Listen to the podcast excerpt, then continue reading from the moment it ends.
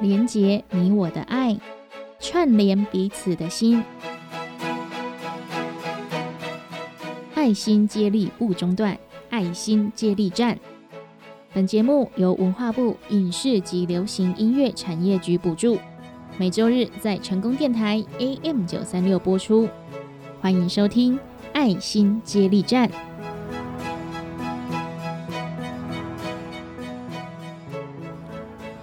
成功电台 AM 九三六，欢迎收听《爱心接力站》。本节目由文化部影视及流行音乐产业局补助，每周日在成功电台 AM 九三六播出，开放网络同步收听。今天的节目，我们要来专访华山基金会新兴爱心天使站的许家龙站长。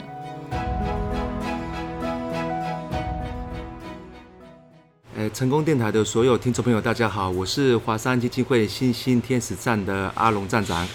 对，那阿龙站长呢？哈，是在星星这一块的，也刚恭喜家哎，哎，立丢北啊 可以这么说，我来这边已经七年了，七年，对对，七年。哇，那刚刚跟那个站长在聊天的时候呢，有聊到说，其实您本身不是社工系毕业的，对，不是不是，对，因为大家都想说，哎，是不是要社工相关的？科系才可以进到这个行业，其实不用，只要有一颗热忱的心就可以。那可以聊聊您在这份工作的前一份工作吗？因为我们会很好奇，耶，怎么样的转折点让你选择华山？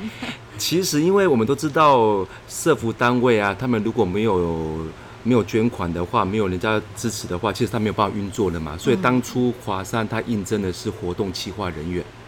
对，那因为可能就是透过办理活动，然后去募集款项，得到大家的支持，然后能够让我们的服务的长辈能够有一些经费。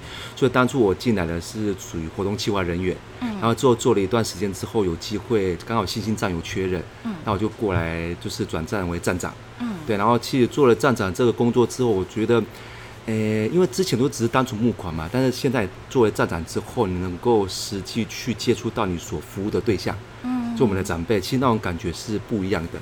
你会觉得说，在募款这部分会变得更有动力，对，更理所当然。对，因为你知道这笔款项最后运用在哪个地方？是的，是的，在哪些人身上？是是是。哦，所以原本是活动企划，对对。然后之后呢，转战为成为站长。对对对对。哎，中间的转折应该也是有点大。原本只要办活动啊，现在是你要哎二十四小时，有点 成为这里的 l e a 北啊。因为就是之前是在我们的姐妹会啦，因为其实我们三个基金会是姐妹会，然后之后再转过来这边。其实因为当初一直。老实说，一直募款的时候是压力很大。我原本七年前头发没那么白，现在就有点白了。对，所以都理短发。对，那因为其实如果可是你在单纯募款，跟你在这份工作现在站长嘛，你除了募款之外，又有做服务这一块，其实你能够适当的调整到自己的心情。因为例如说，我可能在三大节日，我们透过三大节日嘛，端午、中秋、过年这三个活动来募集服务经费，还有我们年节关怀礼。但你在募集的过程当中，你可能就是，呃，受到一点挫折，或者觉得说有困难的时候，你我就习惯就是骑着摩托车，然后去看我的长辈，然后可能陪他聊聊天，看看长辈，然后问候他们一下，听听他们的故事。那长辈可能给你一些鼓励，或者说你透过跟长辈的互动当中，你就会找到当时的初衷，然后就有动力再继续往下走。因为不然，你看我们一个站，我们新站，我一个。我刚来一百零一年十月刚来的时候，我们那时候服务的长辈是四十七位，嗯，现在服务的长辈是八十五位，那我一个站长，一个站就就我一个站长嘛，那我就要募集到我们服务的经费，一个长辈一个月是一二五零，嗯，一年就一万五，我八十五位长辈的话，我就是要透过这三个活动，端午、中秋、过年，去募集到我们的服务经费，所以这是一个很大的挑战，嗯。对啊，所以要怎么去适时的调整，其实还蛮蛮蛮有挑战性的。哇，就就现在服务的长辈数跟你一开始感觉是 double 成长。是的，是的，嗯。哇，那我们来聊一下，就是说这个好新兴区就是只有一个站，然后目前服务的是八十多位的长辈。是的，对不对？那这个站提供什么样的服务呢？我们长者可以享用到什么样？就是你每天每个月去看他们一次，然后会提供物资之外，还有哪些服务？哦，我们我们华山呢，最主要是。我们服务是六十五岁以上行动不便、失智跟独居的弱势长辈。服务呢，就是我们到长辈的家里面去，去完全提供我们到宅的免费的服务，好到家里面去服务。那这个服务包括二十多种，有关怀访视、陪同就医、物资协助、原床泡澡等等的。但是呢，我们不是一个长辈提供这么多的服务，不是，我们是针对长辈不一样的需求提供不一样的服务。例如，有可能有些长辈是卧床的嘛，他可能需要原床泡澡，我们就我们就提供泡澡服务；有些可能需要陪同就医，我们就陪同就医。我们是针对长辈不一样的需求提供不一样的一个服务，这样子。那除了平常每个月会去关怀访视之外，我们还有就是在春天跟秋天都会办理交友活动。那因为最近因为疫情关系嘛，所以我们秋春交就是暂缓，但是秋交未来应该是会会办理。那除了春秋交之外，在我们端午节我们还会办理老人的趣味运动会。嗯，对，然后出那个中秋节的时候会办理就是我们的长辈的 K 歌大赛。其实长辈就是卧虎藏龙，他们唱歌有有些很厉害，还会唱英文的。对啊，对对对。所以其实说服务的种类有很多，可是不是每个长辈每一样都可以要。看他的本身的条件，对的的需求，他的需求，对，因为有些长辈可能，例如说，他可能，诶，他不知道有没有可以，他可能不知道可以申请，例如说中低或低收，那我们可能知道他条件符合，我们就会提醒长辈。那如果长辈不能办的话，我们可能就是。教我们来，我们其实可能去去公所帮他办理这些这些东西，这也算是在我们二十多项的服务的里面，就是资源转介啦，或资源连接啦等等的这样子。嗯，了解。那你这个算是十八般武艺，样样精通。就是我其实这七年当中，我都在学习的，真的。有些长辈就是嗯。就是哦，都发生不一样的状况，然后长辈什么状，例如说还有什么租屋补助的啦，等等的。对对对。我以前刚来华山的时候也都不懂啊，啊，就经过这样一次两次之后，就知道哎，政府有哪些福利，然后长辈可能可以需要，可以提供这些福利给他。例如说有些长辈可能就失智的长辈，我们就会一些资源连接，因为其实失智长辈的话，照顾者他们压力都很大。嗯。对，他们可能会提供一些一些资讯给他们，或者是说我们在跟长失智长辈互那个互动的时候，我们也也会玩一些，比如说那个记忆力的游戏啦，或者十小手的游戏啊等等的，可以让长辈有一些刺激的一些一些动作这样子。你让他们就脑袋动一动。对对，真的，这很 这很重点，对啊。脑袋动一动。那我刚刚提到，就是你进来到现在已经学会这么多的技能，可是一开始应该是也是要人家手把手带着你去学，对不对？是的，是的。那如果当你刚刚还是菜鸟站长的时候，是怎么样去熟悉？这些工作，以及说怎么去熟悉说这一站，你原本就住在新兴站吗？诶，其实我老家是在台南。哦，对对，然后对对，然后现在回现，但是我现在已经定居在高雄了。嗯，对对对，两三年前定居在高雄。嗯，那其实我们华山有一个很完善的一个制度，就是说我们新人进来的话，一定会有一个站长嗯救人，然后带这个新人。哎，那你有什么问题的话，就是母鸡带小鸡的方式，有什么问题都可以问我们的母鸡。那如果母鸡不知道的话，我们会问更资深的人员。其实我们华山很棒的一个一个环境，但我很喜欢，就是我们人和，就是人和很重要吧。大家都是一个大家庭，你有什么问题的话提出来，我们都很乐意去帮忙。甚至你在活动，可在办记者会、办什么活动的时候，需要大家帮忙的话，其实打一通电话，其实站长都有空，都会相互支援。所以在互相帮忙当中，慢慢一点一滴学习到一些经验，这样子。嗯，哎，真的合作的时候，互相合作是非常重要。真的，真的，真的。那我跟我们的阿龙站长有一起去访视过一些长辈，是。然后我就觉得在过程当中，就是你跟长辈的，就是跟说应应对啊，哈，以及他们跟你的互动啊，都觉得很可爱。其实我都我都常说。哎，我们站长啊，都有一个赤子之心，因为我们长辈就是大小孩，我们就是小小孩，我们就要哄他开开心心的。因为是因为长辈在我服务七年多来，其实长辈他要的并不是我们送他什么东西，嗯他要的是最主要是陪伴这两个字。嗯，对，有的时候我们去陪他聊聊天，问候他一下，他谈谈他的一些人生故事，我们听一听。其实长辈有人陪伴，他们就很开心的，所以我才跟长辈就是还蛮。蛮有话聊的，其实我也蛮喜欢去听长辈一些人生故事，可以从里面得到一些很多的一些智慧。嗯，对对啊。了解。那哎，来聊一聊，这是您七八年的工作时间啊，你有没有印象比较深刻的长辈，就是跟你的互动啊，或者是他的人生故事？其实印象很深刻，倒不如说我最近有一件事情让我非常的震惊跟难过。嗯，对，因为。哎，我们端午节的时候，我们都会送长辈端午节的关怀礼嘛。那在端午节的前五六天的时候，我们赠送的一位吴阿妈关怀礼。那这个吴阿妈她早年呢，她是在香港就是外商公司上班，所以阿妈就是她精通四种语言。所以她回到退休之后，回到台湾之后，因为她有相继得了胃癌跟心脏病，所以她身体状况事实上是不好的。所以她那时候是靠着政府的补助在过生活。然后最近就是因为他身体很身体状况不是很 OK，所以那时候我们送端午端午节关怀礼给他的时候啊，我发现连阿妈连最简单的坐在椅子上，然后手拿着辅具要站起来这么简单的动作，他都没有办法。嗯，对。然后那时候送完关怀礼之后，我们关心完阿妈之后，阿妈就跟我讲说：“哎，还有空要多多打电话给我。”我说：“好好好。”然后那时候过两天之后，阿妈跟我讲说：“哦，因为他家里面的转角处有堆了一个鞋柜。”然后因为他有轮椅，他没办法转身，影响他要动线，看可不可以拿锯子把鞋柜锯掉。我就去看了一下，说：“哎，阿妈，你这锯锯下去的话，鞋柜倒下来了。我我帮你把鞋柜和整个鞋柜移到别的地方去。因为那个鞋柜蛮大的，所以那时候我就在端午节的前一天，我就约了义工，然后就把鞋柜移过去另外一个地方，那按动线就很顺畅的。嗯，好，然后那天之后，我就记得阿妈说：“哎，那有空多联络。”说好，那我就过了端午节之后那个礼拜礼拜四，我就早上打电话给阿妈说：“哎哎，奇怪。”央了央了很多次没人接，我想哎，那可能去回诊吧。那下午的时候我又打电话过去，奇怪还是没人接，我心里面就觉得有点怪怪的，所以我就赶快打，赶快骑摩托车去那个他那个大楼，然后遇到管理员说，哎，不好意思，请问一下那个阿妈她是去回诊吗？就管理员就跟我讲说，阿妈在端午年假的礼拜天，嗯被发现在床上过世了。对，那时候我就想到很多阿妈扶阿妈的画面，跟阿妈跟我讲的那些话。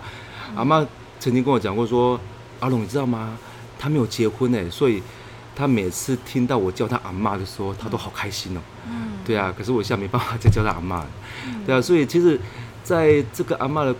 的服务过程当中，因为其实我可以感受到，其实他内心是很孤寂的，因为他跟我讲过说，他年轻的时候，他对待他的家人是非常好的。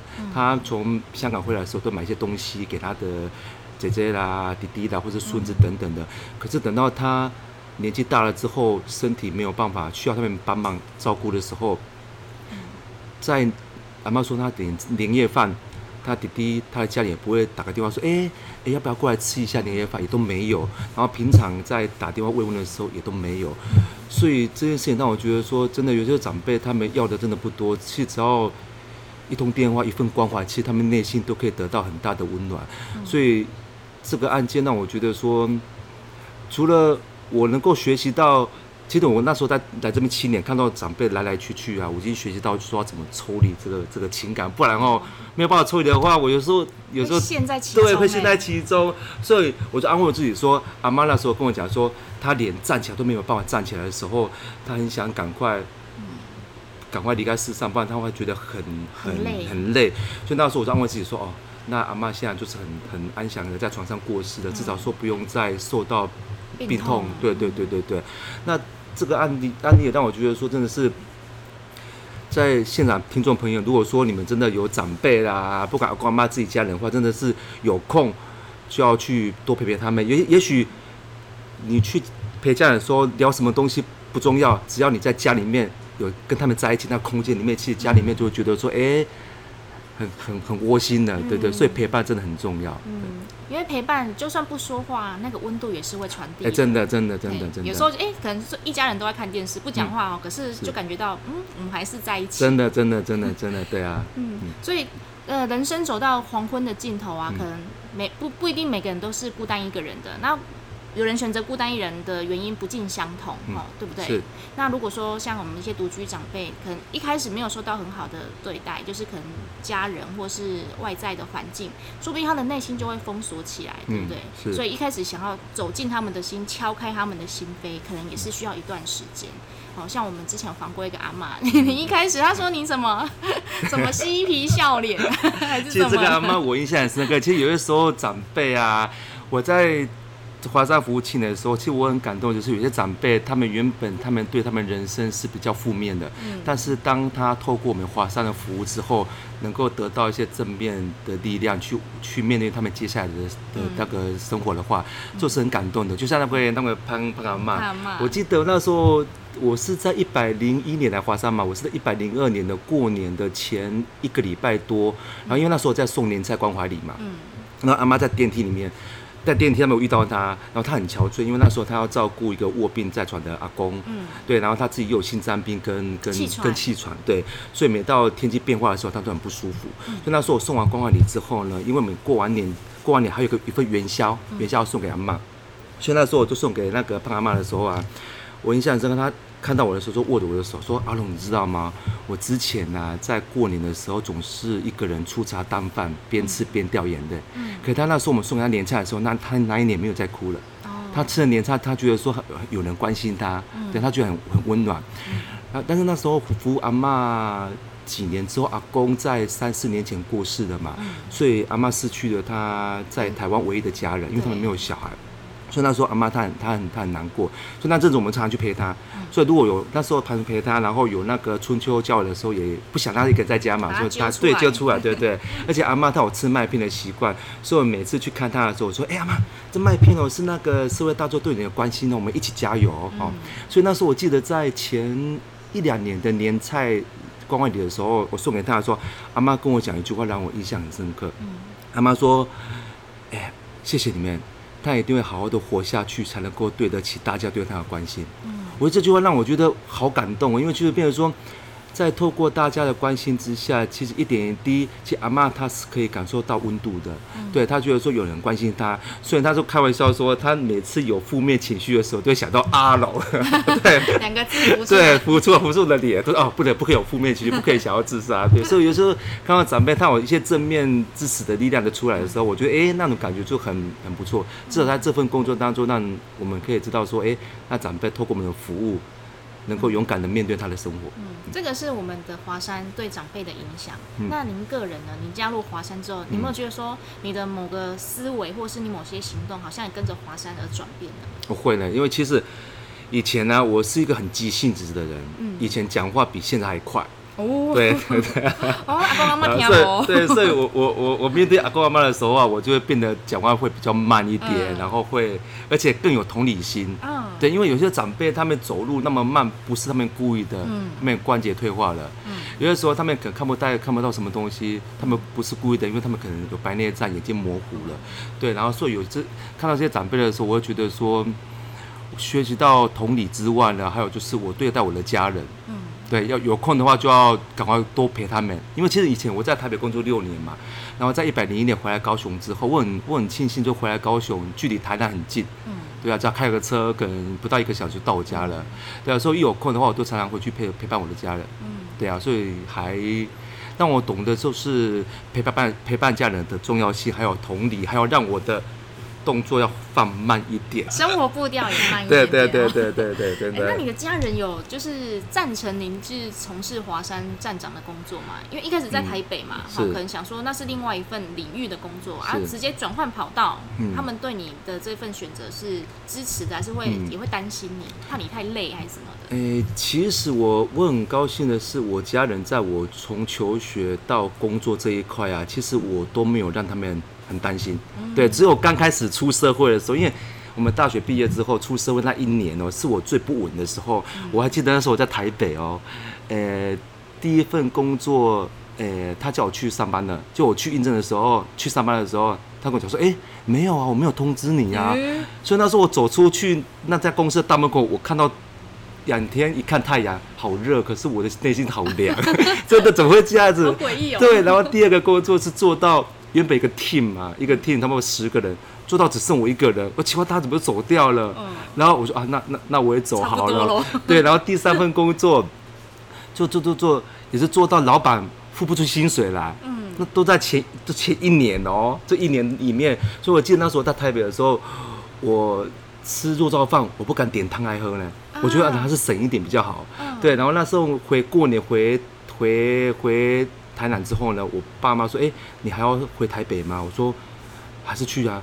对，然后去之后就在应征到一家有线电视在当节目企划，所以那时候开始就比较比较稳定了。所以我唯一让家人担心，应该就是那一年当中，我还记得肉燥饭不敢点汤的对我爸，我那时候我脱口而出嘛嗯，就那一次我回台北的时候，我爸家偷塞了六千块给我哦。对，那时候我是唯一一次跟家人拿钱的，自此之后就没有了。啊，之后就是，呃，在有线电视台当节目企划之后，慢慢慢慢就是比较顺，然后到有机会进入到四五圈，然后就就很 OK。因为社服圈已经待了将近十五年的时间了。嗯对啊，我还蛮喜欢这份工作，因为就是除了一份工作之外，至少说你工作的内容是还可以帮助到需要被帮助的人，还蛮有意义的。哎，真的人生的大转弯。对啊，转回来。对对对对对。好，那我们再回来华山哦。呃，如果从您发现一个个案，可能一个长辈他需要协助，那你从他哎，你发现到真的可以提供帮助，这段过程有哪些审核的流程，以及他大概时长会多长？我们一般我们发现新的个案有几个管道哈，第一个可能就是会社政单位会提供，例如说产照中心，他们可能有一些长辈需要服务的话，会转接给我们，或者是说有些里长，我们会拜访里长，看他里面是不是有一些需要被被照顾坏的长辈，或是有些长，有些可能民众他们可能发现，哎，路边可能有些长辈可能需要帮忙，他们就会通知我们。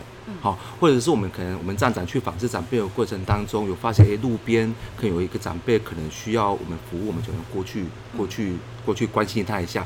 那我们第一次通报的时候，我们就是会初步评估，叫初评嘛。我们会去长辈的家里面去了解一下长辈的一些家庭背景、经济状况、生活技能等等的，那他是不是符合我们的条件？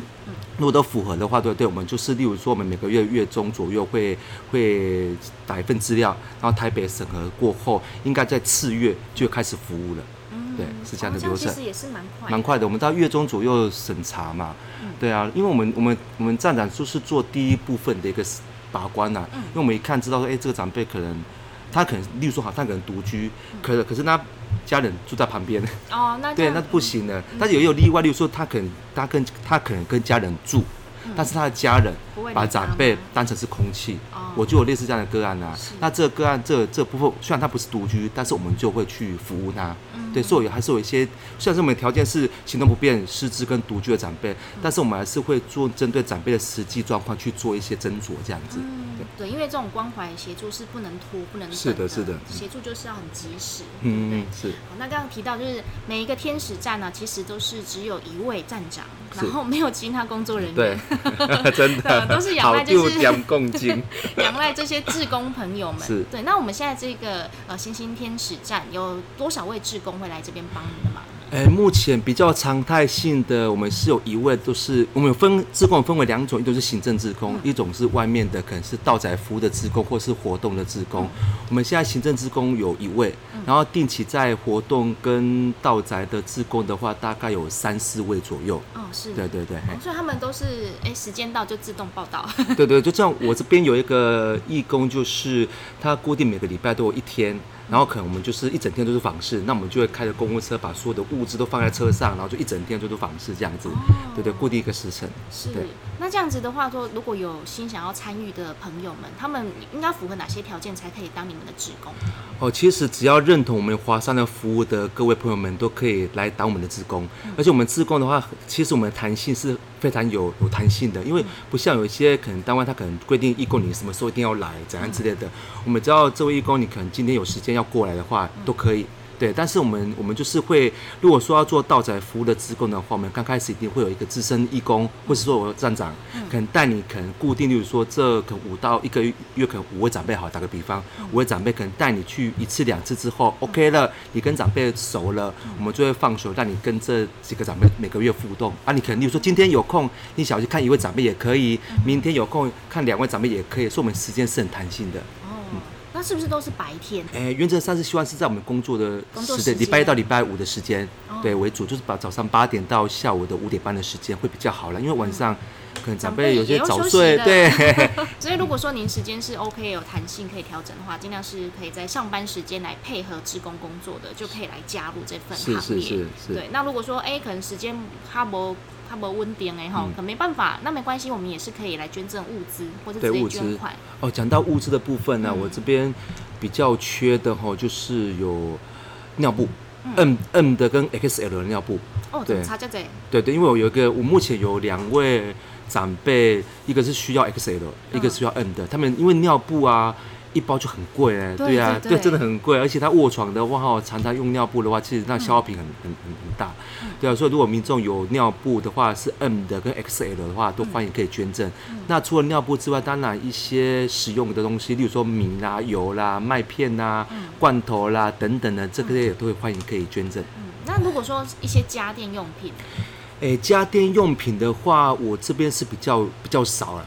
嗯，对对，因为原本我们原本有二手物店，但是我现在是没有二手物店。哦对对对，哎呀，所以说家电的部分，嗯家家电，除非是长辈真的有需要，例如说，我可能之前有长辈他可能需要冰箱，那冰箱坏掉了，嗯对，那我们可能这个时候才会主动去问一下一些有长辈需要这个东西，嗯那他是不是需要能够捐赠？因为这个，因为家电用品比较不是那么常态性的需嗯要，除非长辈他提提出需求，我们就会帮他去做募集的动作。哦，对了解。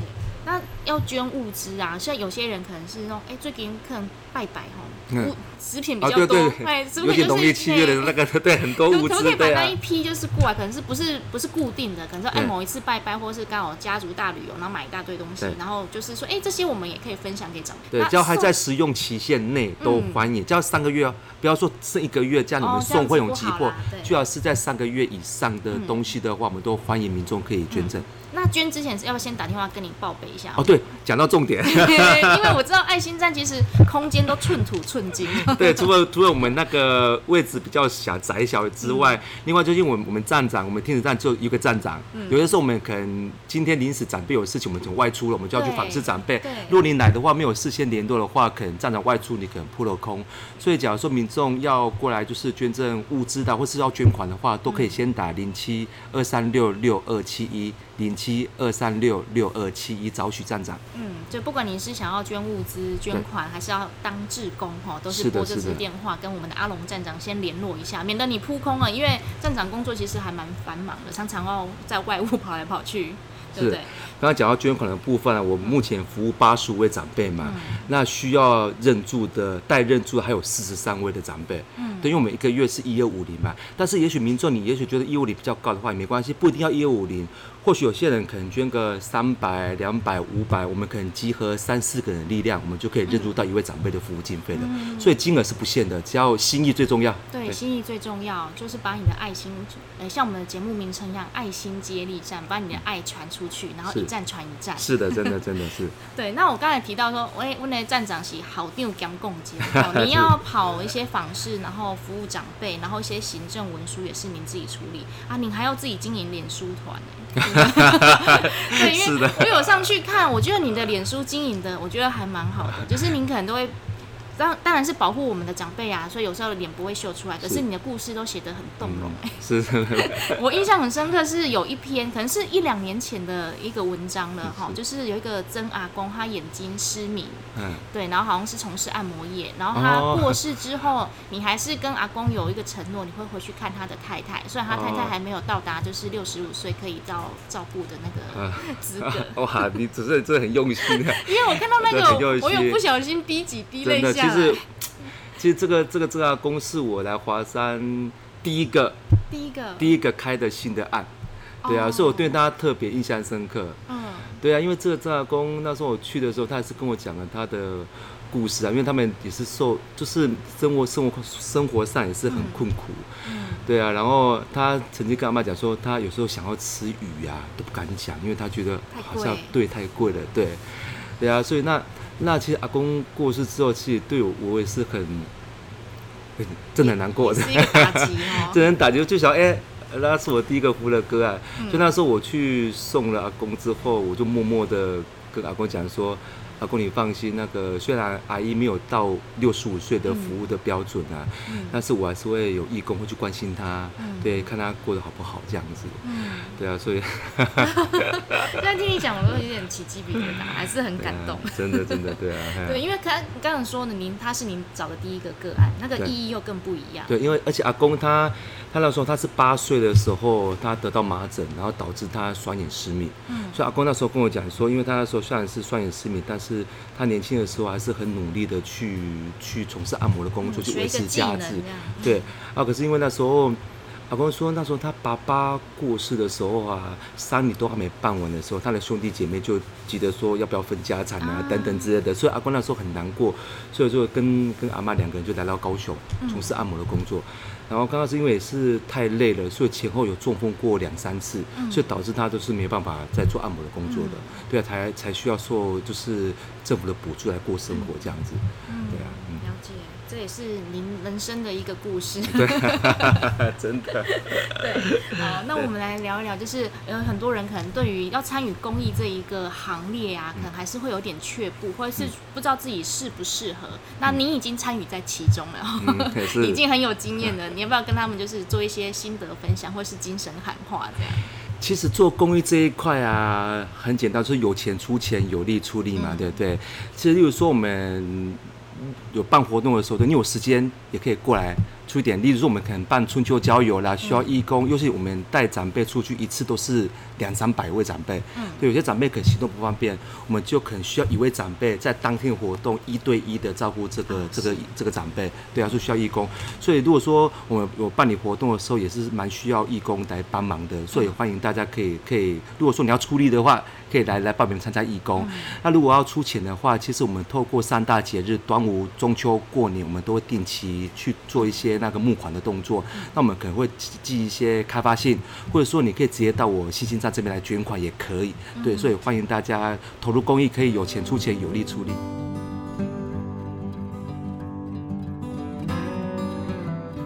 您现在收听的是成功广播电台爱心接力站，本节目由文化部影视及流行音乐产业局补助，每周日在成功电台 AM 九三六播出。开放网络同步收听节目中，我们会记录下在地公益团体的工作内容。如果你认同他们的服务理念，欢迎您加入公益的行列。对节目有任何的想法建议，欢迎您拨打节目专线零七二三一零零零零空七二三一空空空空，或是透过成功电台脸书粉丝团，都可以和我们取得联系。继续回到爱心接力站。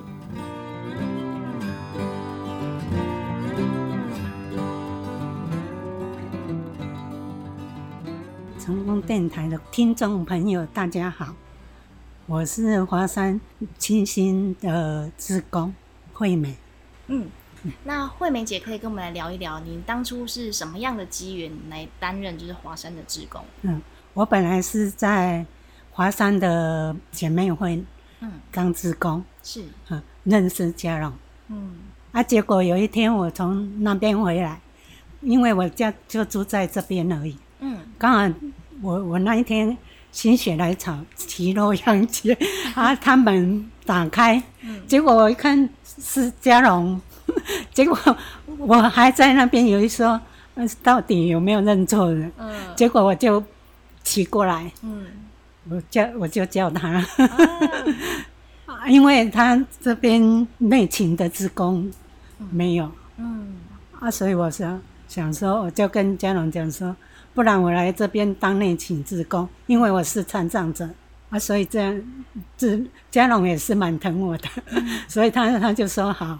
叫我过来，所以之前就认识阿龙站长，然后辗转又认识到他现在在新兴站当站长，所以就过来这边跟他一起服务这样。对对，那您是每天早上过来？没有，我一三五一三五，二二四二四还是在前面会。哦哦，就是你你的服务就两边都可以跑，对，哦，好棒哦。对，来星星站的话，您担任什么样的工作？哦，我都做内勤，像有有人要捐款，嗯嗯，我家人不在我就要我我处理，嗯，好，这边 DM，嗯，哈。啊，还有寄开发信，嗯，哦，这一块就全部您是 主管哦，都是我 我包办。用一句话来形容您担任志工的一个心得、一个心情，好吗？新开福就来，新开福就来，新开运转福就来，是从正言法师那边听到的。这一句话刺激我。哦，我本来是连家门都踏不出去的，嗯，哎。就是听到这一句话，我想说，因为我怕人家笑，因为我是正常人变成残障，嗯，我以前在营造厂当会计，啊，我怕人家笑啊，后来我就想说，好吧，那我走出去要笑给人家笑没关系。其实我朋友跟我讲说，不会啊，人家不会笑你。太棒了，谢谢，谢谢你的分享，谢谢。华山基金会的义工也是站长最坚强的后盾，是长辈最温柔的依归。他们陪同站长访视，陪同长辈就医，协助站长募集社会资源，处理繁杂的行政工作。只要长辈有需要，就会义无反顾的出征，在他们的身上看到最真诚的关怀，最慈悲的容颜。欢迎大家贡献自己的时间和爱。陪伴在长辈身边，也做他们毫无血缘关系的家人。欢迎大家加入关怀长辈的行列。详细资讯请联系华山基金会。更多爱心故事，请锁定成功电台爱心接力站。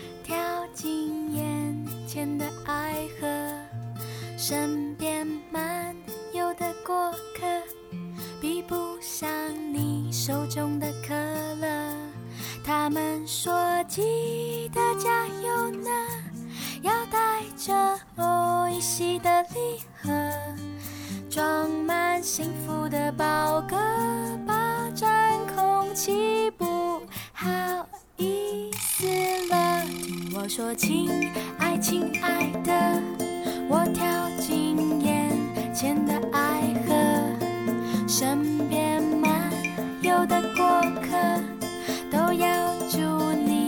生日快乐，他们说记得加油呢，要带着我一席的礼盒，装满幸福的宝格。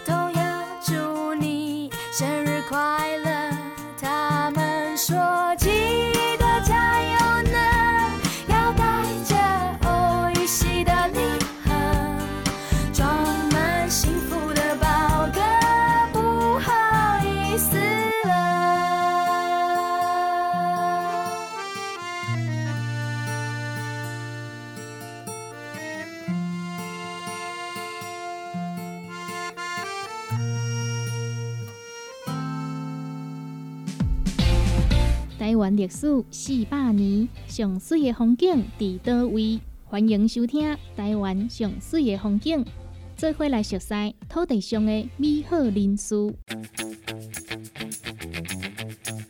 本单元由文化部影视及流行音乐产业局经费补助，中营大厦中营之声电台制作，成功广播电台 AM 九三六放送。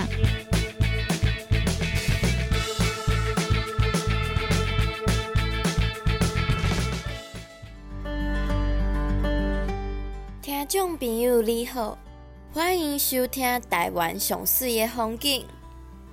身为一个台湾人，上重要的食物就是白米饭啊！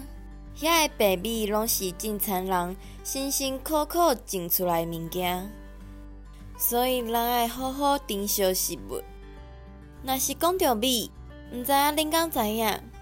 伫好山好水的花莲，有一个进餐得要六十年，互人叫做台湾米王，足厉害的进餐人吗？今日的节目要带你来做伙熟悉米王李文宏先生。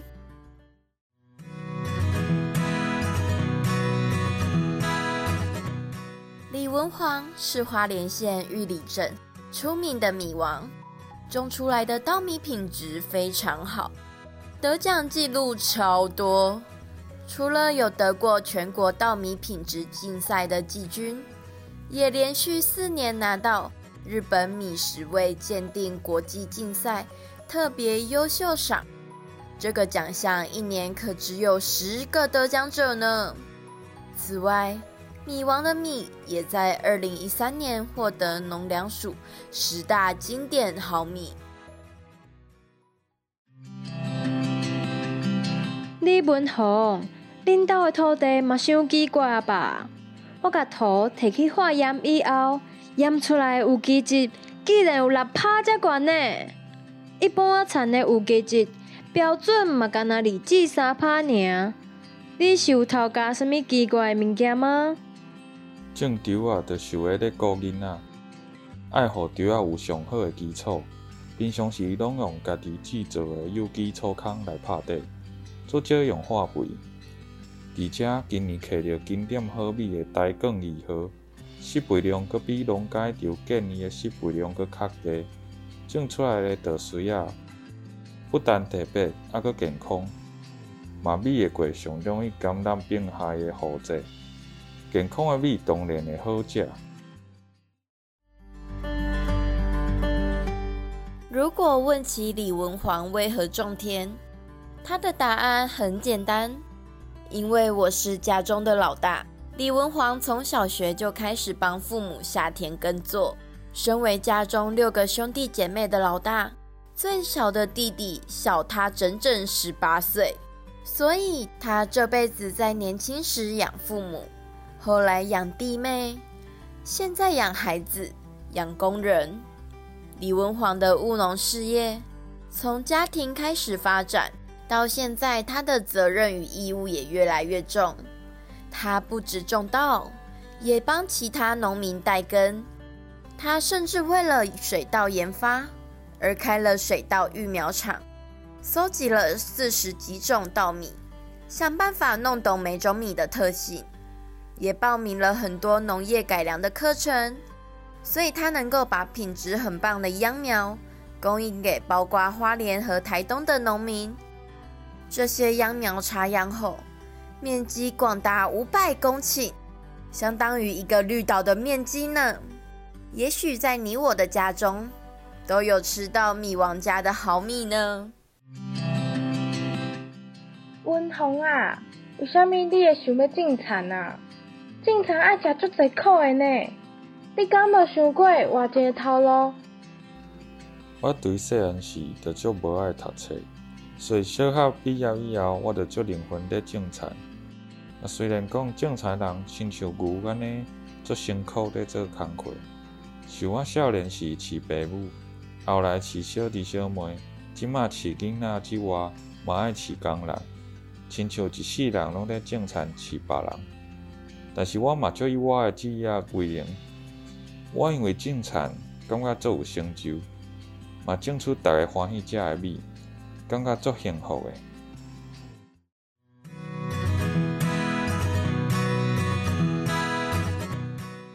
李文煌种稻种出心得，他说：“玉里的米会好吃，是因为水源来自玉山的拉库拉库溪。”土壤则是太平洋板块和菲律宾板块挤压出来的花东纵谷，地质里的矿物质被优质的河水冲刷涌出，就是玉里的米好吃的原因。李文煌为了推广好米文化，创了好多米这个稻米品牌。在民国一百零一年，加入玉里镇公所的玉里米认证。目前认证的品种有台梗二号、台梗九号、台梗十六号、台中一九四号。这些品种都在市场上备受肯定。然而，纵使拥有号称种稻圣地的花莲玉里，全国粮商却都争先抢购花莲米，让花莲的米价成为全国最贵，但也潜藏致命的风险。因为每年七八月插秧的时候，也是台风来袭的季节。只要有台风，花莲通常都会是台风登陆的第一线，强风会吹倒积聚，秧苗也会整片被连根翻起。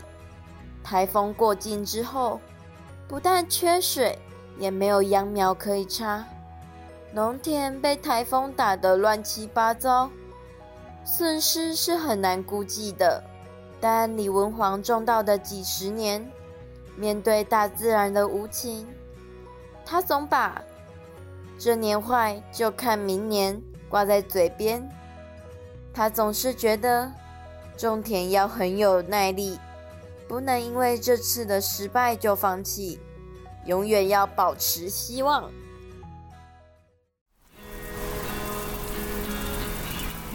哈，要安怎？因为这边的风台，啊，我买当生成的堆啊，全部都乌有去啊！唉，几年的生活，就安尼无啊。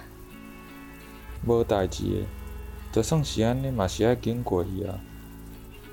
这也是我的，这啊，我的灵魂，但绝对袂当放弃，继续拍拼，才有希望。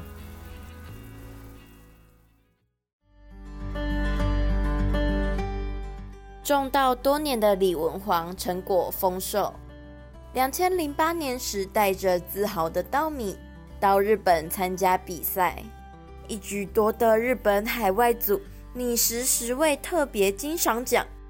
而且一连四年拿到这个殊荣，在国内的比赛里，他的米也在二零一三年夺得全国十大经典好米的冠军。在那一年，比赛相当的激烈，但李文煌的米仍然以八十七点九的高分获得冠军，看得出他在耕种上相当的用心，如同好多米名称的由来。集许多好处于一身的米，李文煌期待与更多人分享，让玉里更广为人知。在务农的路上，李文煌说：“因为自己识字不多，太太的帮忙很大。他做好田间管理，太太则帮他记录产销履历。不止夫唱妇随，儿子李宗勋也继承家业。”新旧世代之间的不同看法，也开发出新的可能性。李文煌认为，适当的施肥与良好的管理，能让稻米健康的成长，米自然就会好吃。而儿子导入了无人机协助耕作，也让稻米产制的效率更上一层楼。李文煌的米已经陪伴台湾人将近一家子。这来自花莲好山好水的好米，将继续出现在你我的饭桌上。听到台湾美王李文宏的故事，听到台湾上水的风景，阮后一遍再会。台湾上水风景由文化部影视甲流行音乐产业局补助，中英大学中英之声电台制作，成功广播电台 AM 九三六放送。感谢你的收听。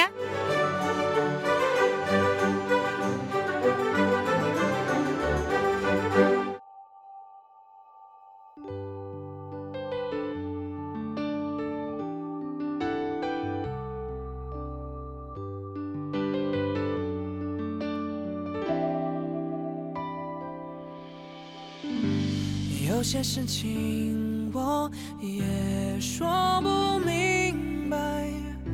想和你在一起，为什么舍不得分开？或许我软弱，也害怕失败，但有你的笑容，就能让我再站起来。你曾问过是什么难以忘怀？我也曾经想过，这种感觉说不出来。我现在才明白，因为爱，所以爱，珍惜在一起的愉快。一分开，你不在，怀念空气里的对白。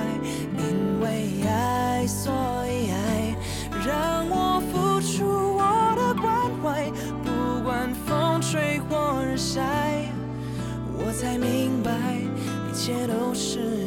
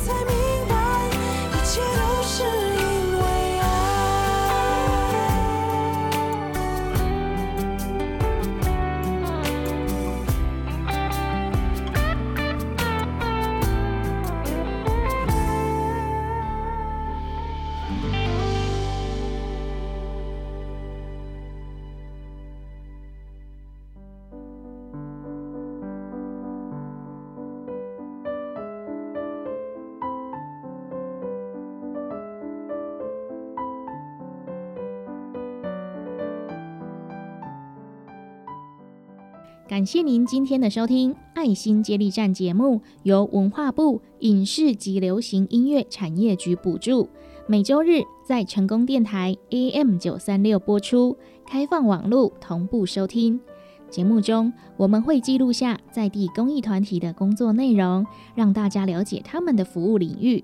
如果你认同他们的服务理念，欢迎您加入公益的行列。对节目有任何的想法建议，欢迎您拨打节目专线零七二三一零零零零空七二三一空空空空，或是透过成功电台脸书粉丝团都可以与我们联系，连接你我的爱，串联彼此的心，爱心接力不中断，爱心接力站，我们下周见。